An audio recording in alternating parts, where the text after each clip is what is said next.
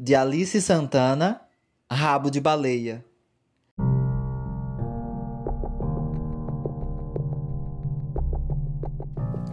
Um enorme rabo de baleia cruzaria a sala nesse momento. Sem barulho algum, o bicho afundaria nas tábuas corridas e sumiria sem que percebêssemos no sofá a falta de assunto.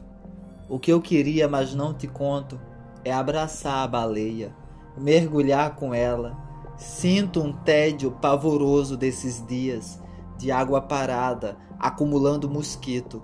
Apesar da agitação dos dias, da exaustão dos dias, o corpo que chega exausto em casa, com a mão esticada em busca de um copo d'água, a urgência de seguir para uma terça ou quarta boia, e a vontade é de abraçar um enorme rabo de baleia, seguir com ela.